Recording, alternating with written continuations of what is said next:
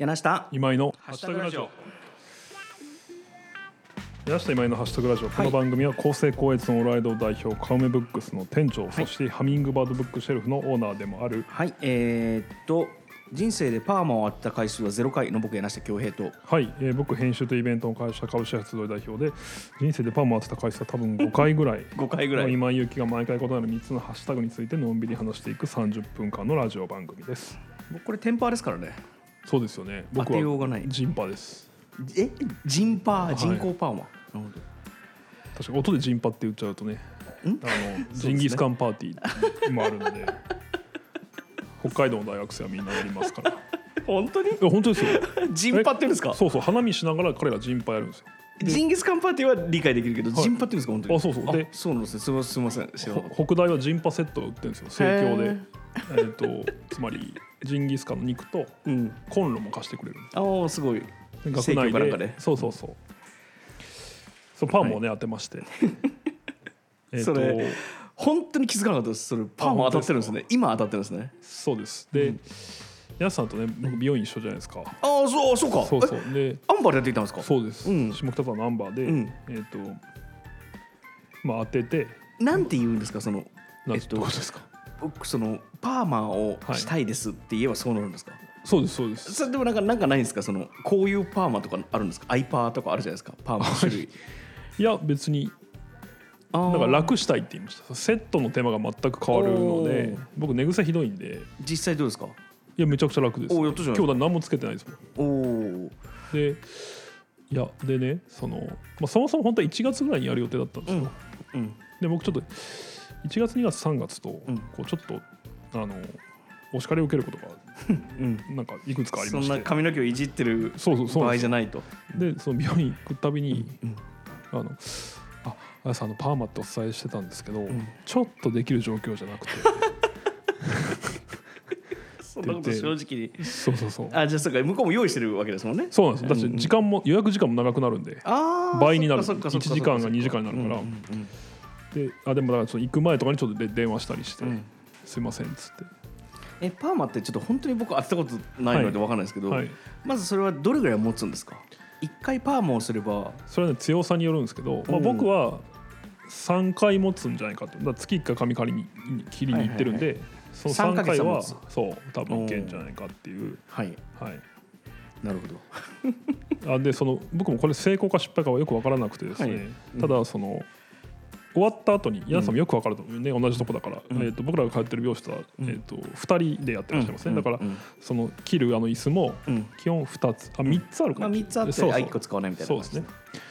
でその藤井さんっていう、うん。まあ、店長オーナー店長とうん。僕らが来てくれてあやさん。あやさん。で、えー今までねそのまあ仕上がった後にうん。大げさに褒められることとかあんまないんですよ。別にね、うんなんかだってまあそれ自分の腕を褒めることにもあるしうんなるから、皆さんなんか控えめなんか、うん。どうでしょうみたいな感じなんですけど、パーマ終わったらもう2人して絶賛されて、それうまくいってないから。いやそうなんですよ。僕もそう思って。だからその失敗した時のオペレーションがこうなのかなと思ってそう藤井さんもいいねっつって。ケンちゃんがそのこと言うのそう珍しいな。そうそうそうでまあでも別にもちろんあのねあれだけの腕のおもちろん2人ですから。僕そうですね、あの人の髪型とかなんか化粧だったりとかピアスだったりとか結構気づく方なんですけど、はいはい。今日の今井かマジで気づかなかっあ本当ですか。まあ黒いからかな。た関係ないでしょ。まあちなみにそんなねパーマの話もしたいんですけど、はい。えー、とちょっと僕ら今日ね、えーこれ4月、うん。あ違うわ、えー、と5 5月月の6日かな？そうですね。え？7日だ。7日公開分ですけど。そうか6日がそうですね、はい。木曜日ですね。あのー今週の月曜日ですね、はい。えっ、と Spotify エクスクルーシブという、まあ、独占配信契約をなさっている「トキマシ」という徳島のポッドキャスト、あすご存知ないですか？いやあのよくあの放送中に言ってたなと思ったけどあどういう意味なんだろうなとあそうですよね。んあの思ってたんですけど。えー日本で最初に契約したん。ポッドキャストと、あ Spotify と契約したポッドキャスター。すごいですね。3組のうちの一つ。が、うん。3組のうちの一つ。そう、うん。えー彼らですね。でえっ、と Spotify 独占配信うん。で「墓場のラジオ」という番組うんうんを今やってるトキマッシュという人たちがいてでそのまあえー、と先頭に立ってる渋さんという人が渋さん。はい。えー僕らちょっとねひょんなことから先々週ぐらいちらっとお会いしたんですけど、うん。で柳瀬さんあそんで僕らに会う前に、まあ、渋さんがやっぱねすごい人なんで、うんそう。そう。すごいですね。これを全て聞いたと。えああののこれってつまり「ハッシュタグラジオ」はい、えっと僕らの会う前に、はい、ハッシュタグラジオ全部聞いてくれたってあれ Spotify に上がってる分いですよ、ね、や僕もね多分そうだと思うんですけど、まあ、そんな細かい100ことはいいじゃないですか。まあ、えそうなんですよ。いやだとしても だとしても Spotify に上が80ぐらいありますよ。ですよね。すごいですよね、それにしても。80ぐらいあるから40時間はありますよ。ですよね。もっとあるはず、移動中だけ使ったとしても、まあ、一応倍速とかできるけど。まあでも。それこそなんでそんなこと言うの、うん、そうそう。すごいですね。昔の文芸編集みたいですね。いや本当にね、僕ができなくて怒られたやつですよ。いろんな人にこれまで。うん。でそのえっ、とそうあの聞いてくださって。はい。あそうだから、えー柳下さんと渋さんが会う前日に僕渋さんと会ってて。はいはいはい。そんでその時聞きましたよって言ってくれて「うんうんあの柳下さんって人めっちゃおもろいですね」っておやったぜ言ってくださって、うんまあまあほんま別まあ会えば別にっつって。いやそれは今井君言ったのあえば大したことないですよって言ったの そうそう今井君が。入れていたのね。そうそうそのガス入れていたのね。言ってないんですけどそうそう。であじゃあちょっとなんかうん。明日もしかしたら会えるかもしれないん。でちょっと連絡してみますね。っつって、そしたらまあ渋さんが来てくれてでうん。柳さんも来てくれて、うん。まあ話したのはまあ10分ぐらいですかね。この話ねめちゃくちゃいっぱいしたい。そう。まず、あれ何だったの？あの新宿の中央公園で、はい。僕がこう「おい柳下今空いてるか?」って言って呼び出されていくわけじゃないですか、はいはい。そしたらこうなんかピクニックが広がってましたよね。そうですね。あれなんですか？密を避けてね。密を避けてもそん。屋外であつまねりそのあれはあれ何あのリアルな感じ？すごいいですね。やいやいやだからあの歓迎会をね。はあ、立派だわ。あでもちゃんと全員別の弁当を用意してあお菓子は小分けのもの飲み物いやいやは全て缶に入れてってそこは全然疑ってないです。あの まあ、ただね図らずもその新宿の公園でやったんですけど、うんとあるその都庁の真下だったので、うん本当抗議行動みたいになって、え？えだってもうこそっか。小池百合子さんはねそのあハンカチを噛みながらあれをご覧になってたからそらあ別にうちだけじゃないですよやってたのは。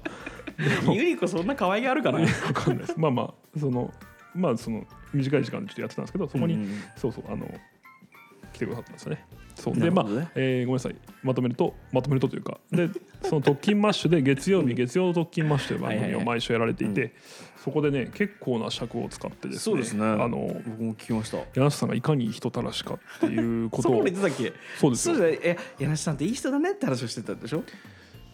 いやまあまあそうそうそうそう。ですよね。そうです。そんでまだ柳下さんいかにこう可愛げがあるか人好きされるかみたいなことあれあの、はい、ケンちゃんとおっしゃってましたっけ？渋さんが、あの相その時の相方の方というか、そうそう。番組によって相方が変わる。ねあのその回の今週の月曜日の回の相方のケンちゃんさんはえっともう人たらしなんですよね。あそうそうそう。だからケンちゃんみたいなもんやっていう言いあ方をねされてます。の話は本当に30分ぐらいずっとしたいですけど、はい。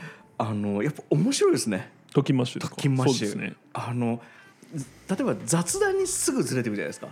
ああちゃんとちゃんとずれてちゃんとずれてって、はいはい。ちゃんとまた戻ってあそうそうそう。でリニアなんですよそれが。一直線。ああそれでちょっと脇には行ってその脇に行くのがちょっと一言じゃなくて、はいはい。ちゃんと23分脇に行ってもう一回戻ってくるっていうのをそうですね。きちんとやって、はい。今回のそれもなんか別に僕なんかねあのそれこそあの特勤マッシュのラジオ聞いてる人知ってるわけないじゃないですか。うん。であのそこで触れる時にケンちゃんがちゃんと自分の方引っ張ってきてはいはい。まるであのあの人たらし感ケンちゃんみたいだよねって、はいはい。その渋さんがおっしゃってたらああなんか遠回しで自分のこと好きだって言ってるみたいだわっていあそうそうそう。ううまいというかそう面白かったな。あのそうちょっと再現するとなんかケンちゃんみたいなもんやな。っつって、お再現してる。そう。でそしたらケンちゃんが、うん。あのあほな俺のこと好きって言ってるもんもんやな。っつそんなったら言い。方まあそうそう。僕2回聞きましたからえ僕だって2回ぐらい聞いてるよ。そしたらそのなんだっけみゆきちゃんみたいなもんやなみたいな。のああそうそう元カつまり元、中学時代の元カノのね、うん。名前を出してみたいな、うん。確かにそうリニアですね。いやー面白いですね、うん。あの感じ。そうだからそっちもぜひ聞いていただけると。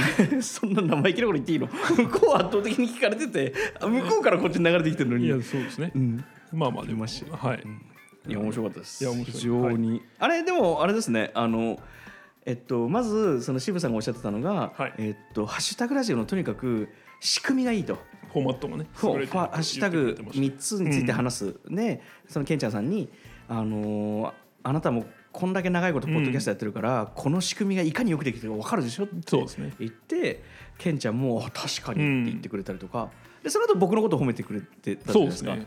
で今井君のことはあんま触れられてなかったですね。まあ僕はもう過去23回もう出てるんで。でも全あの然全然悔しくないです。でもいや悔しい。んだねいや全然やっぱり悔しいよねあれね。全然もうちょっと触れられたかったよいねやいややっぱもういやもうあともう恭平恭平取り上げたってっていう気気持ちなんで全然全然。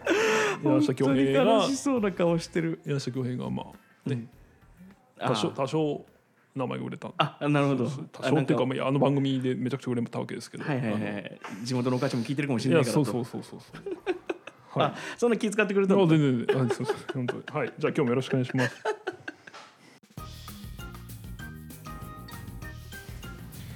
はい。ということで一つ目のハッシュタグは、こちら実はですね、えー、ザ・オープンノエの前田さんからですねお前田君。リクエストいただきました、ベンチ。ベンチ。はい。いじやゃあちょっとーいいっすね。お手紙をお読みしますね、はい。やすさんこんにちは。こんにちは。今井さんはじめまして。はい。よろしくザ・お願いします。オープンノエの前田です、はいえー先日の空き地、ん。面白かったです。ハッシュタグ空き地ですね、はい。うんうん。最近自分の中でベンチが流行っていまして、ぜひテーマにしてほしいと思っています、なぜベンチかというと街中になかなか座るところがなく、外でお弁当を食べたりするのが好きな私は、えー座る場所がなく困っています、他にも日常でちょっと座りたいなと思う、えーことがよくあり街にもっとベンチが増えたらいいなと思っています、えーオープンのオープン。でも、えー簡単に組み立てられるベンチを作っていて、はい。仲良いお店などの軒先にベンチを置きませんか？というプロジェクトをやりたいななんて思ってます、えーえーベンチよろしくお願いします。はい。やこれはねはいそうオープンの絵をちょっとご説明いただいてもいいはいですか？もちろんです。まずこのあの、まあ、オープンノエというのは、はい。あの大阪の、えっと、宮古島区？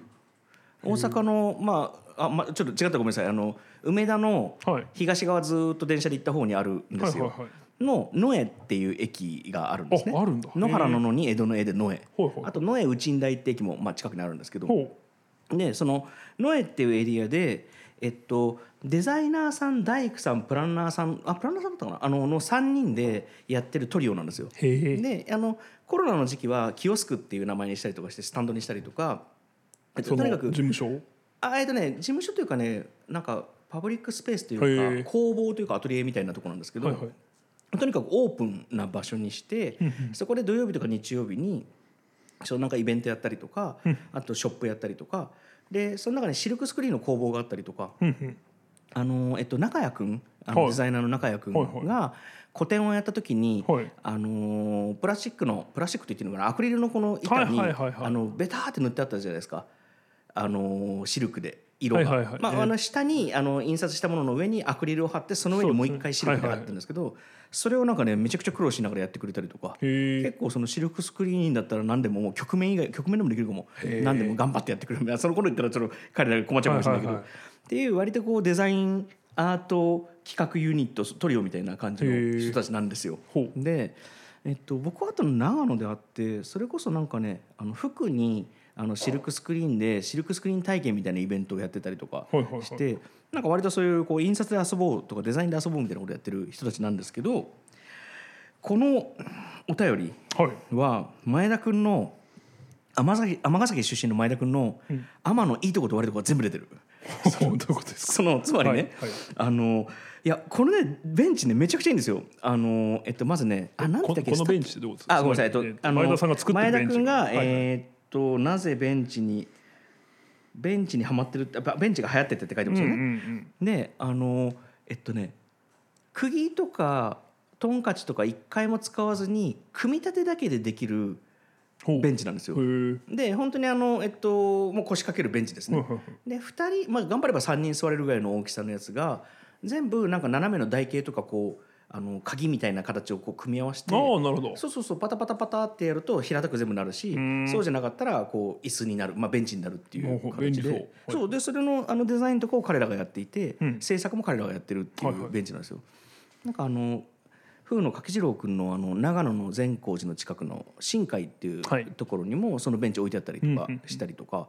これねデザインめちゃくちゃ良くて。でもう雨ざらにしといても全然ほっといても大丈夫みたいな感じで。木なんですか？木です、えっ、と合板使ってますね、うん。多分28ミリか30ミリの合板使ってて、うん、めちゃくちゃ丈夫なやつですね。っていう3人のユニットのうちの1人の前田君からのお手紙です、ね。はい。ちょっとこれ宣伝入ってます。宣伝乗っかります僕は。なるほどね。めちゃくちゃいいですこれ。いくらなんだろうな。いくらか知りたいなじゃあまあ家に置いてもいいってことですよね。家に置いてもいいと思います、はい全然あのアウトドアグッズとして使ってもいいし家に置いてってもいいし。でも本当にこういうそのパブリックスペースとかにあのその辺に野ざらしで置いといても全然シュッとする、うん。実際その野江のあのオープン野江の向かいには路上にこのベンチをいつも出してますね。え。っていうぐらい街に入るベンチです。えこれいくらか知りたいな。普通に欲しいな。ーじゃあ今日の回のこうん。れ多分前田さん聞いてくださるから。あ。リップしてもらいましょう。ツイッターで。リップすると？うん。あそれ前田さんにいくらですよって返事してもらえばいいあじゃないなるほどね。そうそうそう。したらわかるか。あ確かに。そうしよう。じゃあすいません、ツイッター。あ最近あれですね「ハッシュタグラジオ」宣伝に力入れてますね。いい全然。そのということでまあベンチですね。はいベンチ。そうなんかねいいんですよね。あこれ本当に車の中にちょっと積んどくのいいんだよなきっとな。ベンチ。あれベンチ興味ないですか？いやえーっとねなんか僕昔記事なんかの記事でその都市計画においてベンチがどんな役割を果たすかみたいな記事をなんかドイツかなんかの例で見たことがあってやっぱりそのヨーロッパってめっちゃあるんですよね。あなるほど。そうそう。なんかそのもう、えー日本の JR みたいなこう、うん。なんだろう5人があ5人掛け5人掛けのベンチが背中合わせに置いてあって、はあ、はあはあはあはあ。それがこうもう縦にそれそれで10人座れる、はいはいはいはい。それが縦にも2030置いてあってみたいな。それ街中にですか？そうそうそう。へえ。で日本と違うのはその手すりがない。うん。つまり日本の場合5人掛けって言ってもうん1人掛けかける5ああなるほど。ねあれですね。あのホームレスの人が寝ないようにみたいなのとかそういう問題にもつながってきますね。ねあまあヨーロッパもいろいろあるんだろうけどな。そうだから、うんなんかやっぱりあれはいいですよね、うん。なんか人がそのとどまる。そうですね。なんかよくあの日本でもあのバス停のところにこう、うんうん。ほったらかされたいらない椅子が置いてますよね。あありますね。そのなんか青いやつとかでしょ？プラスチック。そうそうそうそう。あれ結構好きです。なんでなんか。いやなんかあのまコカ・コーラ悪く そうそう悪く言えばいらないもんだけど、うんうん。よくいれば全員じゃないですか。はいはいはい。あその顔はあれだね。あいえあれ？いらないもん捨ててんだろうって違うことですね。違うそういや僕もその経緯分かんなくてああいうのって要は、えー例えば僕の生まれた滋賀県守山市のバス停にも多分ありますよ、うんうんでも滋賀県守山市が置いたものではないんですよね。だって商業的な広告が載ってるってことはそういうことですよね。ああそういうのもそうだしあとなんかこう近所の粗大ごみが勝手に置いてあったっていうりしません？ことですよねおそらくね、そうかそうか。じゃあでも誰もそれを撤去しようとは言わないってことですよね、なぜならまあまあ座ってるから、うん確かに面白いな。確かになんかちゃんと座ってるもんなああいうのに。あベンチか。なんかベンチを勝手に置いたらどういう法律に触れるんでしょうね。なんとかほなんか放置とか遺棄とかなんかなるのかな。えっとねなんだありそうじゃないですかなんか。あー確かに。同行法？あ分かんないですけどでもそれで思い出したものが一つあって僕この間オズワルドといううん。漫才コンビのワンマンうん。ライブに行ったんですけど、えっと、そこでその要は漫才をひたすらやるんですけど、うん。基本的には、まあ、コントもやるけど、うん。ああい幕間にその映像が流れてはいはいはい。でそれがそのちょっと名前せイスワングランプリって名前だったほかな。うほうほうほうでこれはそのオズワルドの2人畑中さんと伊藤さんの2人がうん。それぞれすっげえ適当な材料で椅子を作るんですよ。えー。その場で？あまあまあ、その企画として。場でというかそうそうそう、うんうんうん。映像の中で、うんで、まあ、そう一晩ぐらいで作った椅子をうん公園に置いて、うん。先に座られた方が勝ち面白そう。っていう、そうそう、ねやっててだからもう子供が近づいてきて3人でこうぼーっと見てるけどなかなか座らなかったりとか、こう一回通り過ぎた後すごい疲れたおじいちゃんがもう一回戻ってきたけど座るかどうかみたいなことが繰り広げられるんですけど、うん。なんかそのえっ、とまあけ結果はね、まあ座って終わり、まあ、座って終わりです、なんですけどなんかそのそうまさに今矢さんおっしゃったようにあの椅子があることで人がとどまったりだとか、あとえー一、人座るとその一緒にいた人もそこにとどまることになったりとかそうなんか椅子を置くっていうのは実験として面白いっつうかまあー。あ、あれもあるしそうですよね。あの 交通量調査とか。あれはベンチじゃないけど。そうですね。あれってだからなんあれどういう定義になってるんですかね。その人本人、まあうん。人間がたただ立ってるだけというかと変わらないっていう判定なんですかね。えちょっと待って交通量操作って基本的には交通量調査してますよね。そうですそう。ですでもなんかん。普通に歩道に座ったりするじゃないですか。椅子パイプ椅子持って。はいはいはいはい。それは通り過ぎた時に1カウントなんじゃないですか？あいやそうなんですけど、いやあのなぜあれがうん道交法上 OK なのかっていう。ああ確かに。そのバイトしてる時はそうそうそう。いいのかまあ、ましてあれだ国がやってるわけですよね下手したらね。確かに。国通貨なんだろうなもこ捨てちゃダメなのかな？管理されてない状態で。今皆さんおっしゃったそのベンチを置くっていうのも一人自分が座ってれば OK なんじゃないですか、三人掛けとして。自分の荷物だから。そうそうそうそう。うん。でもそれをこうなんか夜中まあいいやこの話社会問題の話になってくる。あとあれですね座ってるとあの目線合わせようとして他の人も座りますよね座ってる人に立ったまま3人で囲まれるじゃないですか。あ話しかける。そうそうそう話したりとかつお連れさんとかが、はいはい。なんかそういう意味でもなんか場にとどまってくるようになるんだろうな。確かに、ベンチ。まあ、ベンチは好きですね。なんか僕らもあの、ね、こんなご時世ですけど一つでも多くの集いを作っていきたいと思ってるんで。なんで綺麗な話ばっかりするんですか？嫌いなベンチってあります？嫌いなベンチ？嫌いな話しようぜやっぱでもなまあそれはでもいわゆるカラーバス効果みたいなカラーバス効果って何ですか？えーっとなんだろう。要は新しい言葉を知るとその言葉が翌日出てきたりしません？小説読んでると。確かに。それカラーバス効果ですそうそう。なんかバスうん。はお風呂、いやバスどうだっけな。は車のバス。ちょっとねカタカナでしか見たことないんで分かんないですけど、へー。あ要はそのなんか赤いバスを見かけたそうら赤いバスが目につくようにそうなるってことですね。そうそうそうそう赤いポスストを探しましょうっていうとポストの数に気づくみたないるほなどなるほど。ことなのかもしれないですけどやっぱその手すりのあるベンチってすごい目にいやななんだっけこのこちょっと明確な言葉忘れましたけど、まさにそのユニバーサルデザインの逆みたいなことで言われるじゃないですか、うんうんうんまあ基本的にはホームレスの方が、ねんうん眠れないように。なんかそういうベンチ増えた気がしますがでもこれはそう見えてる。もともとあったけどそう見えてるだけかもしれないですけど。まああんま好きなベンチじゃないですね。寝られないのは。そうですよね。なんかちょっとこうまあいろんな事情があるからあんまり否定したくないけどちょっと何かしらかのトゲトゲを感じますよね。なんかこですね。ういろんな事情があると思いながら、うん。だから大学校内のベンチ好きでしたね僕。ああそっか。大学校内のベンチ多分今はああなってないんじゃないかな。だからすごいよく寝てました。大学校内に不審者は入り込まない入り込んだとしとてまあやっぱ言いにくいと思いますよ。あまあそうですよね。ん学生さんだもんな。みんなキラキラししてるもんねと思って。そう僕ならちょっと言いにくいなと思いますね。そっか、うん。キラキラしてないもんねこっちはね。そうそうそう。そっか。そうですね。あ確かにだからやっぱベンチといえば大学のベンチ。ああとまああの、ベンチってうん。えー、とスポーツした人にとってはいろんな言葉が意味を持ベンつこと。チプレスのベンチってことですか？いええーとあれはベンチか同じ。補欠という意味ですああなるほどね。そうだからサッカーでもバスケットでも、僕がやってた野球でもやっぱ、ん。ベンチを温めるっていうのは、うんあのあまり嬉しい言葉ではなかったりするのでだからなんかベンチって聞くとそれを思い出しますね。大学のその1年生で特に友達が少なかった時に、うん。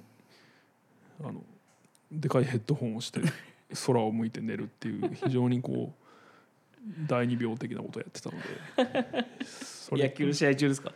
あ違う。それは大学生の時で。うんうんあとまあ野球の試合中はまあやっぱ温めることが多かったんで、あと最終的に僕ベンチにも座れなかったですから。あそうベンチ入りっていうのはある種あそうか。ポジティブな言葉なんです、ベンチ入りとも言いますね。そう。あれコンピューターのベンチマークのベンチは何の何から来てるんだろう？おベンチプレスのベンチはあの座るベンチベンチですよね。そうですね確かに。ベンチマークはそうですね。あれこれって何分だった？もう時間か？結構いってます。そうだよね。はい。というわけで、えはい。一つ目のハッシュタグははい。ベンチでした。ベンチ。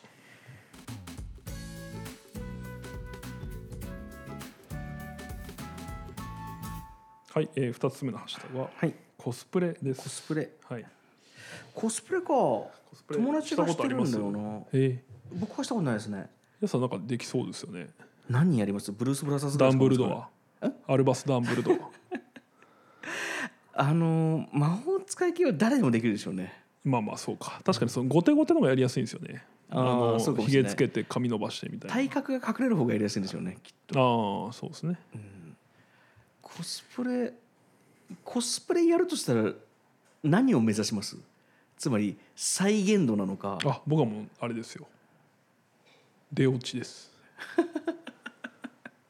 だからそなんのタイトルがついてやっと笑ってもらえるような。はいはいはいはい。それやってたんかいみたいな。まだ細かすぎて伝わらないものまねみたいな。はいはいはい。なんだっけあのソフソフマップのコスプレありましたよね昔。あソフマップの板のコスプレ一般板のコスプレ。あのあれがですか出落ち出落ちって。あみたいなそうそう。あ背景ですよね。ソフマップ背景です。あそうごめんはい。知らない人わかんないがそうなんか記者会見の時の背景のコスプレですよね。そうです、まあ、ある種のネットミームとして、えっと、あれ多分でも資格あれだから誰か卒論とかにしてんじゃないかな。面白いです。要はうん。そのソフマップソフマップソフマップってたくさん書かれた青いパネルの前で写真撮ると、ん。みんなそのボディラインが崩れちゃうっていう。あそのくせソフマップではしょっちゅうそのグラビアアイドルとか、セクシー女優の方の、ん。えー、と撮影会とか記者会見とかお渡し会をやるので、みんなこうひどい写真があ撮れちゃう。そうそいうのいわゆる漏れてない写真が撮れちゃう文脈もあったんですねあれ。そうそうそう。だからもうソフそこ知らなかった、うん。だからたまに多分当時あったのはめちゃくちゃこうやっぱり綺麗な人、はいはいはい。名実とも言われてる人がソフマップに勝つみたいなあこことも起きたし。そんなソフマップの背景ぐらいじゃ崩れないぞっていう。なるほどね。あそこまで含めてのインターネットミームだったんだ。そうだからなんか、まあ、昔話ですけど僕大塚明夫さんっていう声優さんの新書作った時、うん。あのソフマップの前でうん。大塚さんの写真を撮るっていうのに命かけてました、その まあ実際ソフマップでうん。館内放送やってくれたんですよ。ああすごい。あのいい声で。そう、うん。あの発売日かな、うん。秋葉のソフマップで、うんあのだから本当お客さん混乱したと思いますけど 今から3回で僕の本があの発売になります、でであの今から僕レジ打つんでよかったら皆さん買いに来てくださいっつってそうそうそう。いいですね。むちゃくちゃバズりました。だよね。それはいいですね。それはまあ良かったですねできてコスプレか。出落ちか。コスプレ何やるヤンさんやっぱもうゴリゴリのやつやった方がいいんじゃないですか。何何ですか何ですか？ないやつまりそのもうそのまんまだね。あヤンさんやっぱあれやるべきですよ。ドワーフドワーフ。地のドワーフフってあだ名を。指輪物語とかのドワーフですか？あそう。柿次郎さんにドワーフ地のドワーフってつけられてるから、うん。ドワーフやるといいんじゃないですか、わかりました。ら何かコスプレの機会あったらドワーフやりうん、ますドワーフやった方がいいと思いますね。ドワーフ。じゃあ割とあれですねしっかりやんないとダメなやつですね。そうですね。だから一つ一つちゃんと革で 革と鉄でしょドワーフ。斧持って。あのなんか革のヘルムですよね革のヘルルムそうですね。確かに。ドワーフか。ドワーフあの僕の友達で何でも作れる造形屋がいるんですよ、うん。あの本当に何でも作れるんですね、彼に言えば斧とか鎧とか作ってくれるそうだああ。布物も得意なんで。あでもしばらくコミケとか行ってないからどうななんかどう進化してんでしょうね。やっぱコスプレの進化ってすごい面白いいからなんかまたウォッチしたいなえコスプレの欲が全くないな僕。コスプレいやあのコスプレやってる人は好きなんですよ見てても。努力してはいはいても見るの好きなんだけど、面白いですよね、うん。自分がコスプレをやることが全く想像つかないわ。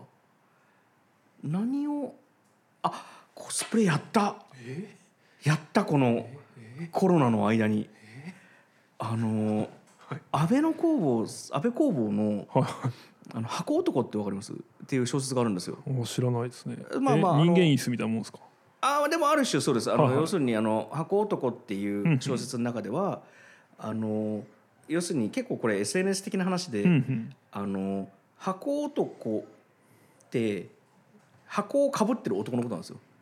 それが新宿とかにこう現れて、うんあの周りからは見られないけれども自分は箱男は世界を見てるっていう状態をなるほど作ったと。はいはい。でなんかこう都会的な人の視線にさらされるっていう状態の思考実験みたいなものを実際にやったっていう人たちの話なんですよ。そういう AV ありますね。そういう AV あります。そうですね。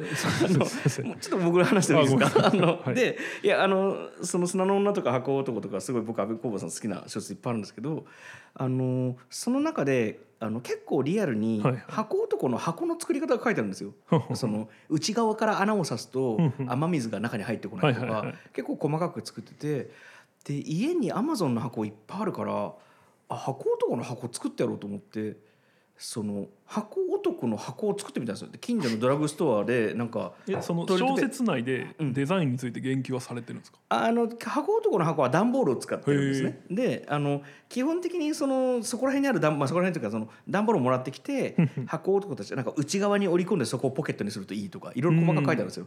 であの部屋の中で箱男を作ってみたんですよそのはあはあは自分の。はい。あのでさすがにこれ来て新宿とか行ったらもうなんかちょっと違う まあインスタレーションですね。あそうでなんかそれをこう狙ってやってるって思われるのも嫌だから、家の中で作って、まあ、それでこうあのもうい、まあ、外出るまでもないなと思ったんですけど、なんかその箱男の中であのえっとその箱男の箱を5万円で売るっていうシーンが出てくるんですよ。へそう。でその5万円で箱を売ることについてのぜぜひというのがほうほうほう。その心の葛藤みたいなものについて書かれたりとかするんですけどこれメルカリで売ったらどうなるかなってちょっと思ってでメルカリで売ろうか死ぬほど迷ってやめました。アカウント名は安倍工房で取ったんですか？そこまでやったらやりすぎだけどあまあそのだからあれ僕の人生初コスプレかもしれない。あの箱男やりましたね。やりましたっていうかまあ自分の中で作っただけですけどねあでも面白い。だしそのなんか聞いてると安倍さんも作ったんでしょうねそれあ作ったと思います、うん。実際街出てるかもしれないですね、うん。それこそあだから新潮社の前まで新潮さんからあの、えっと、観光されてるんですけど新潮社の前に捨てとくとかも捨てたら迷惑だけど 面白いかもしれないな。確かに。なるほどね。コスプレだわやってたわ僕、はい。皆さんの高尚なコスプレの交渉ですか？はい。二つ目のハッシュタグはコスプレコスプレ。でした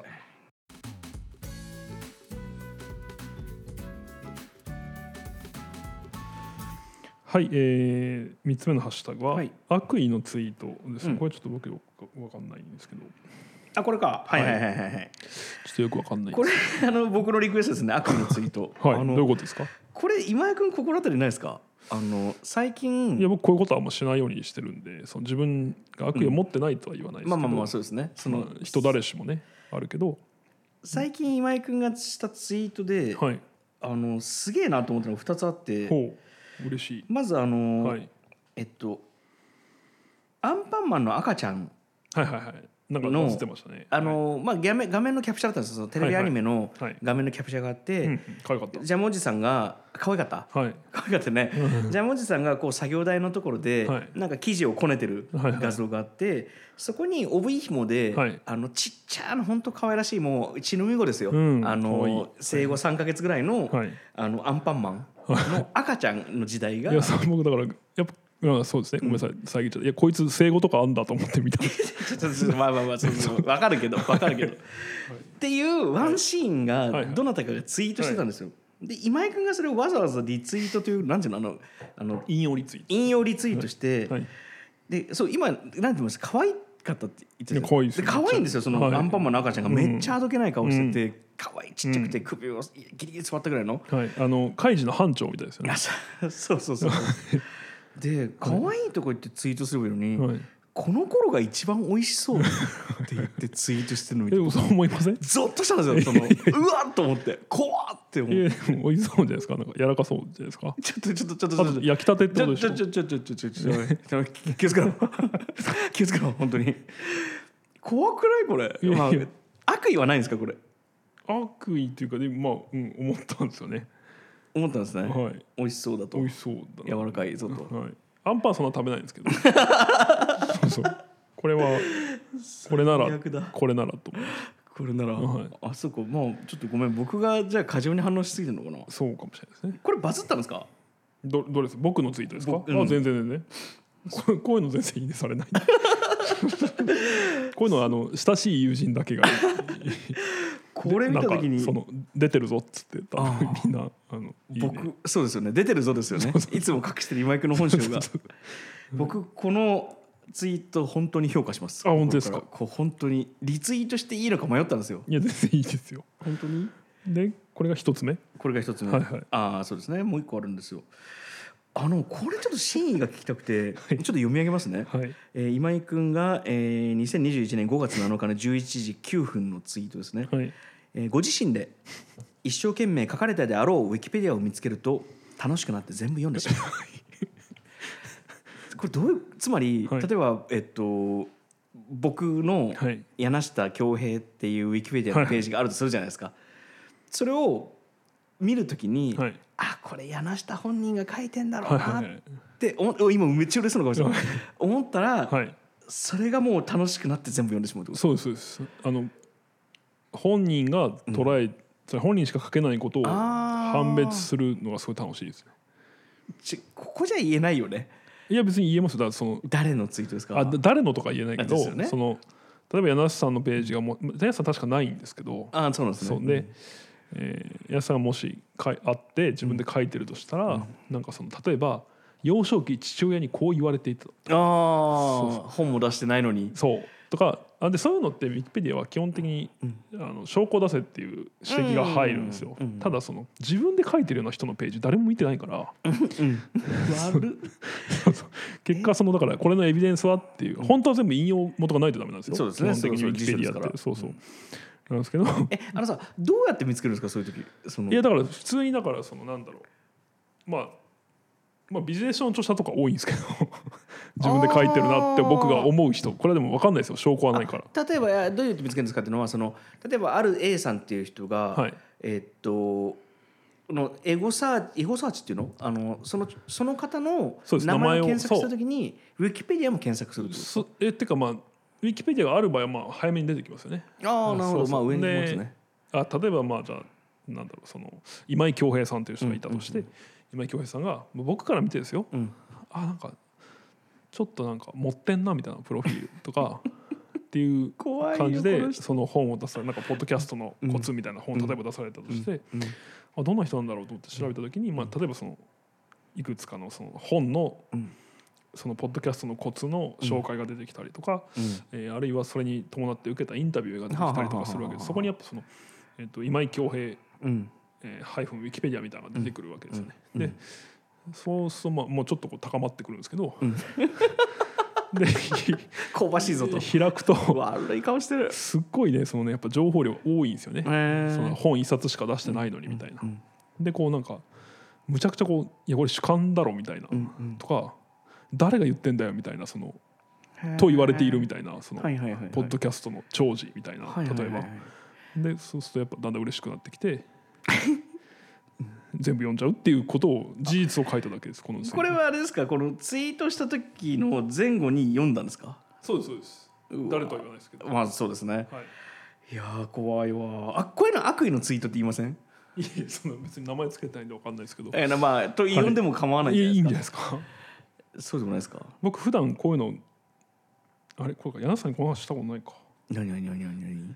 これ言っていいのかな？何何何言って言って言って後で切ればいいからいや僕違和感っていうメモフォルダ作ってるんですよ、メモフォルダ iPhone に、うんうん見てーそれうんこれはそのいろんな人の SNS の発信とか、んあるいはその面白本とか、んまあ、発言の時もありますけど、んあれなんか今のおかしいなとか、はいはいはい。おかしいですか？ななんか引っかかるなみたいな、はいはいはい。個人的に。っはいはいはい。ていう時にその発言自体の記録、あるいはツイッターならキャプチャーを取ってはいはいはいはい。なぜ自分がそれに違和感を感じたのかってことを書いてあるんですよ。でこれはまあなんかある種の予防接種というか、そうですね。自分はしないようにいはいはいそうあそれはとてもいい現代的な訓練ですね。ちなみに違和感フォルダの中にはい、僕の関係したものあります？いや柳瀬さんないと思いますよ。まあそんな発信してないもんな僕。そう。あーなんか。あ例えばこれ誰とは言わないですよマジで、うんうんうん。誰とは言わないですけど、今見つけたので言うと、うんあ今あんのねその中に違和感フォルダがあそうそう iPad 見えの中に。ます見えます、うん。えっ、とね、うん。えーなんかその自分のカメラロールはいはいはい iPhone とかの,、はいはいはい。のキャプチャーをアップしてる人がいて、ほうほうほうでなんかそこがこう例えばそうだな。たまたまこうピカチュウばっかりになっちゃったみたいな、可愛い画像たくさん集まってピカチュウばっかりになっちゃったみたいな感じで、うんえーピカチュウがこう9つぐらいバーって出てるのをキャプチャーして、うんえー載せてるん。編集者とかいると、うんうん。著作権意識持ってくれって僕一言。うーん 書いてあったりとか、なるほどね。そうそうそう。そういうそのそんなん違和感ね。そうそうそうそれがこう発露した時があるんですねこうやって。違和感フォルダに行く前に。あそうそう。あ久々に見ると面白いな。あってはい。あのまあまあちょっとこれ放送に載せられないんでそりゃそうでしょう見たい人は僕に会った時に違和感フォルダ見せてくれって。言ってくれればいくつかお見せできるんで。その時に見せてくれなかったらその人が違和感フォルダに入ってるんですよね。ああそれは。まあでも入ってたらそうじゃないの見せますから。悪い顔すんだ今日は特に。そっかまあそうですね。なんか。えウィキペディアのウィキペディアのページってはい。どうやってできるんですか？他社が作るんですか？基本は。自分でも作るんですか？自分でも作れます。あ別にだから柳下恭平を今日作ることもできるし。はいはいはいはい。えっ、とねただねこれね僕すごいいい話だなと思うんですけど昔、もう10年以上前に、うん。えっと友人たちが特定の友人の誕生日に誕生日プレゼントでウィキペディアを作った。んですそれもある種の寄せ書きですよね。で それでも言っちゃうと佐藤綾彦っていう友達なんですけど、佐藤綾彦はまあこう当時広告とかを作ってたクリエイターで今ライゾマティクスという会社にいるんですけど、まあ、でその綾彦の誕生日プレゼントにみんなでウィキペディアを作ったことがあってでそこにはそのなんだろう生い立ちうん。とか作品うん。とか、うん。そして、えっとエピソードみたいな逸話みたいな項目があって僕はその時すごい好きだったのはあの佐藤正彦ってわかります？わかりますもちろん。あのえっと本も出されてますね。そうそう、ん。で佐藤正彦と佐藤綾彦って似てるよねって言われたことがあるらしくて、うん。綾彦は。うん。でまあ確かに字面にうん。字面とか似てるんですよね。うん。あのでそれに対してどう答えたかっていうと、あの どっちも優れたクリエイターだからねって答えたっていう逸話が載ってて そのあれ20代前半の綾彦がね。可愛いじゃないですか。いや非常にいい僕それめちゃくちゃ好きだったんでたまに。ウィキペディアってあの結構人力でクロールしてますよね。そうでうん。結果これは、うん。えー、と載せるに値し,、まあ、値しないというかその著名な人物とは言えないみたいな指摘が入りああそうなんだ。そうそう。でそれを覆さないといけないわけですよね。うん。例えばもし覆す方があるとしたら、うん。でこのインタビューにもこのインタビューに載っててこの文献にも載っているから載せるべきだみたいな反論ができればいいんですけど、うん。まあ、それができなかった逆にそれに賛同する人が多分増えてくると削除っていう、なまあるほどね。非常にそう面白いですよね。え我々ちょっとら今ないです綾彦のページは。マジか。いつか復活するといい。今作れるかもしれないですね。作れますけどでも同じように消されてしまうあそうなんだ。そうですね。え？柳下さん作れると思いますよ、ちょっと待ってまずはい、なんで僕のウィキペディアがないこと知ってんの？調べたことが多分いや記憶僕だって知り合いとか大体一通り。怖っでほんでやっぱ自分で書いてるの見つけたら一番めちゃくちゃめちゃくちゃ楽しいちょっと自分で調べてみよう後皆さんないですないです。えでえっと、ないんだと思った記憶があります。なるほど。で、僕らの共通の知り合いでウィキペディアのページ持ってる人誰がいるんですか？持ってるというかまあ作られているのは例えば柿内義文さん。あ柿内さんか。あとまあ太津さん。田さんか。はあはあは佐渡島さんもあるんじゃないかな。あ佐田島さんね、うん。はいはいはいはい。とかそうですね。あまあ確かに面白いな。ウィキがある人っていうのは面白いですね。なんウィかキがある人。基準として。なんか確かにフォロワーが多いとかとはえまた違う。古賀さん多分ないと思いますね、古賀さんないんだ、うん、今回できるかもしれないですねもしかしたああそっかそっかそっか、ら、はい、どんな基準で出し他社が作るんですよねマジで。いやでも作る人がいるかどうかだと思いますよ基本的には。ああ作る人がいればそうそう。そこに加筆されていく。でそのウィキペディアンって呼ばれる人たちがいるんですよ。ウィキペディアを作ることを、まあ趣味にしてる人？趣味であったりライフワークであったり、うんうんうん。あとまあ使命感を持ってやってる人もいて、そういう人たちにまあ見初められるかというか、へまあ、あると思うんで。えなるほどね。ウィキペディ確かに僕らの知り合いでもうちょっとウィキに載ってそうな人もうちょっとだけ出して終わりましょうか。アはい。あと誰だろうな。まあいっぱいいるでしょうねでも。著者さんとかは著者だとでも,、うだしまあ、でもね皆さんではないですからね。誰だろう。石上くんとか載ってないかな。載ってない人モテスリム何か記事を書いてても乗らまあだから要するに見つけて誰かが作るかどうかってことですね。まず。はそうですそうです、小倉開くはあるんじゃないかああ開なわかないそうだな。ですけど、うん、ありそうですよね。なるほどね。あインターネットと相性いいんですか？まあでもねどっちかというとそのアカデミアアカデミックな方じゃないかな。つまり論文書いたり本書いたりみたいな方が多分。より近い。だ集いで乗りたいですね僕はね。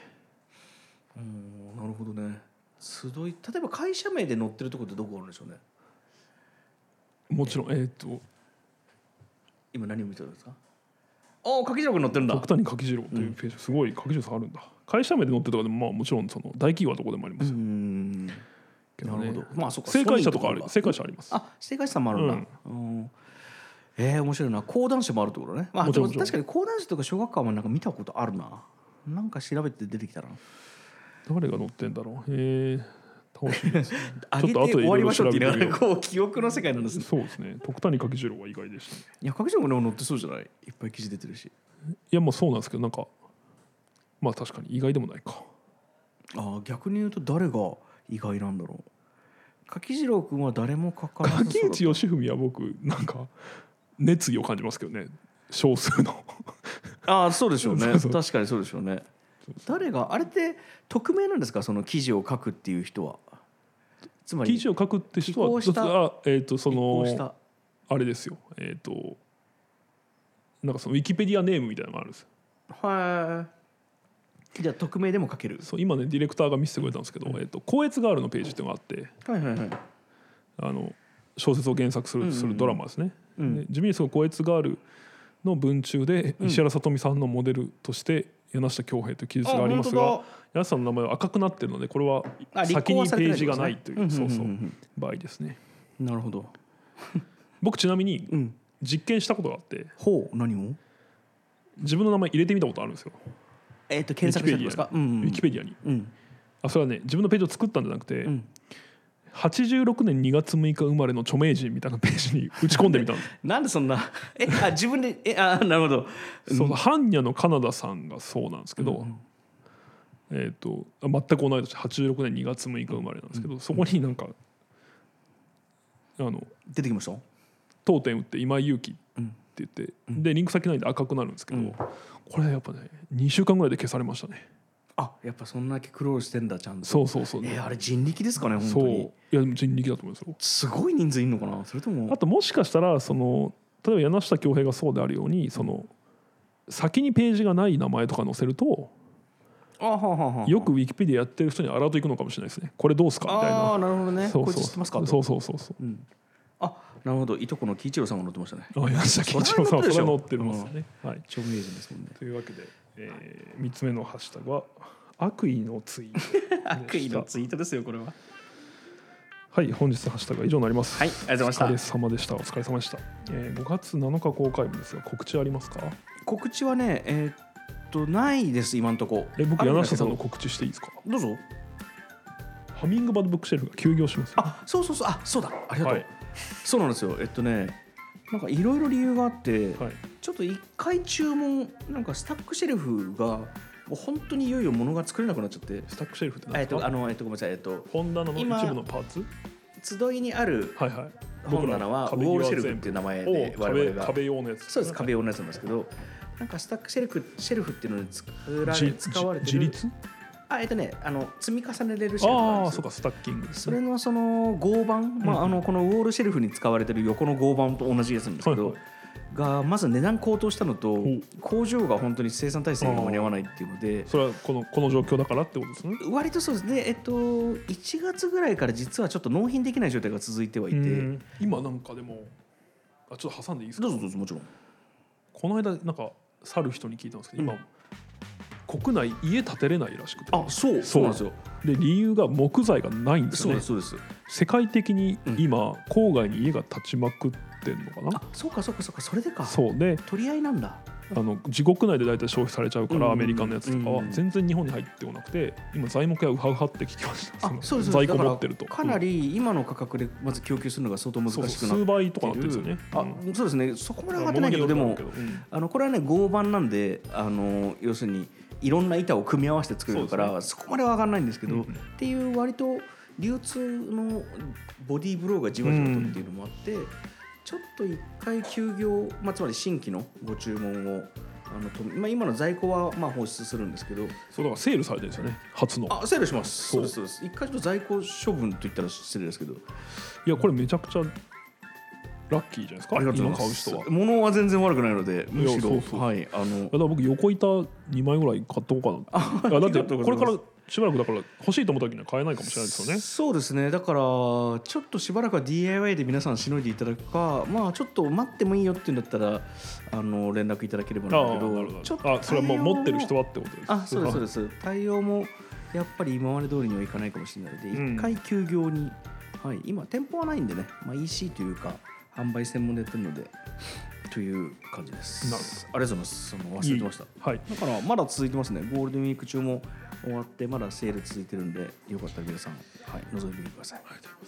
えー、と集いは今日5月7日からデコン砲弾の、えー、新しい会が、うん。えーアップされてます。これは誰ですか？誰ですか？えー下北沢に新しい商店街、ボーナストラックというのがあるんですけど、そこでこうディレクターをやられてるですね、小野さん？えー桜木。あ彩香さんという桜木彩香さん。という、はい。はいはいはい。えーいつも2階にいる人だめちゃくちゃこうそうそう、うん。あの優れたイベンターの方がいまして、うん。イベンターというか、まあ、イベントプロデューサーというか。で桜木さん僕ら昔からこうなんかリスペクトしてるんですけど、うん。ねあの毎週末に本当にねあの多様なイベントをん。優れたブッキングで、うん。うん。そしてかっこいいデザインでうん。発信されてて本当すごいなと思ってるんですけど、まあ、そのあたりの秘密をですね今開業から1年ちょい経ったんで。すねそうですね確かに。6月だっけ？そう1年前に開業。4月1日に4月だ。そう4そうだ月1そうだ。日に開業してる。すごいんですけどそうそう。で、まあ、その辺の話をね桜木さんに聞いてるその前編が公開されてます。ぜひ聞いていただければと思います。そして、えーこっちで宣伝するのもあれですが「特勤マッシュ」をぜひ皆さん、あー特勤マッシュ。はい、月曜特勤マッシュぜひ聞いてみてください。本当に面白かった、はい。なんかみんな聞いて帰ってきてくださいねこっちに。そうだね。あの聞かなくていいや。もう帰ってこないからだって。はい、えー番組では聞いてくださっている皆様からのハッシュタグや感想を募集しています。はい。ツイッターで柳下今井のハッシュタグラジオと検索してもらえればアカウントができますので、えーはいそこにあります、えーフォームからですねお。柳下と今井に話してほしいテーマや単語、えーそして感想、えーを、えー送っていただけると大変ありがたいです。はい、おえーフォームできました。なんで、えーともう皆さん見バレしませんので、やった。はい、僕らの親族がこっそり送ってきてもいいわけです。あ確かにそうですね、であの前回もお伝えしたように皆さんあのハッシュタグラジオのハッシュタグはカタカナでハッシュタグラジオうんということで、えー統一してもらうなんか早速ね23人あ書いてくださってる人がいてめちゃくちゃ嬉しかったです。はい聞いてくれてですねあの今後ともよろしくお願いします。はいということで今日もありがとうございました。ありがとうございましたやらした今井のハッシュタグラジオでした。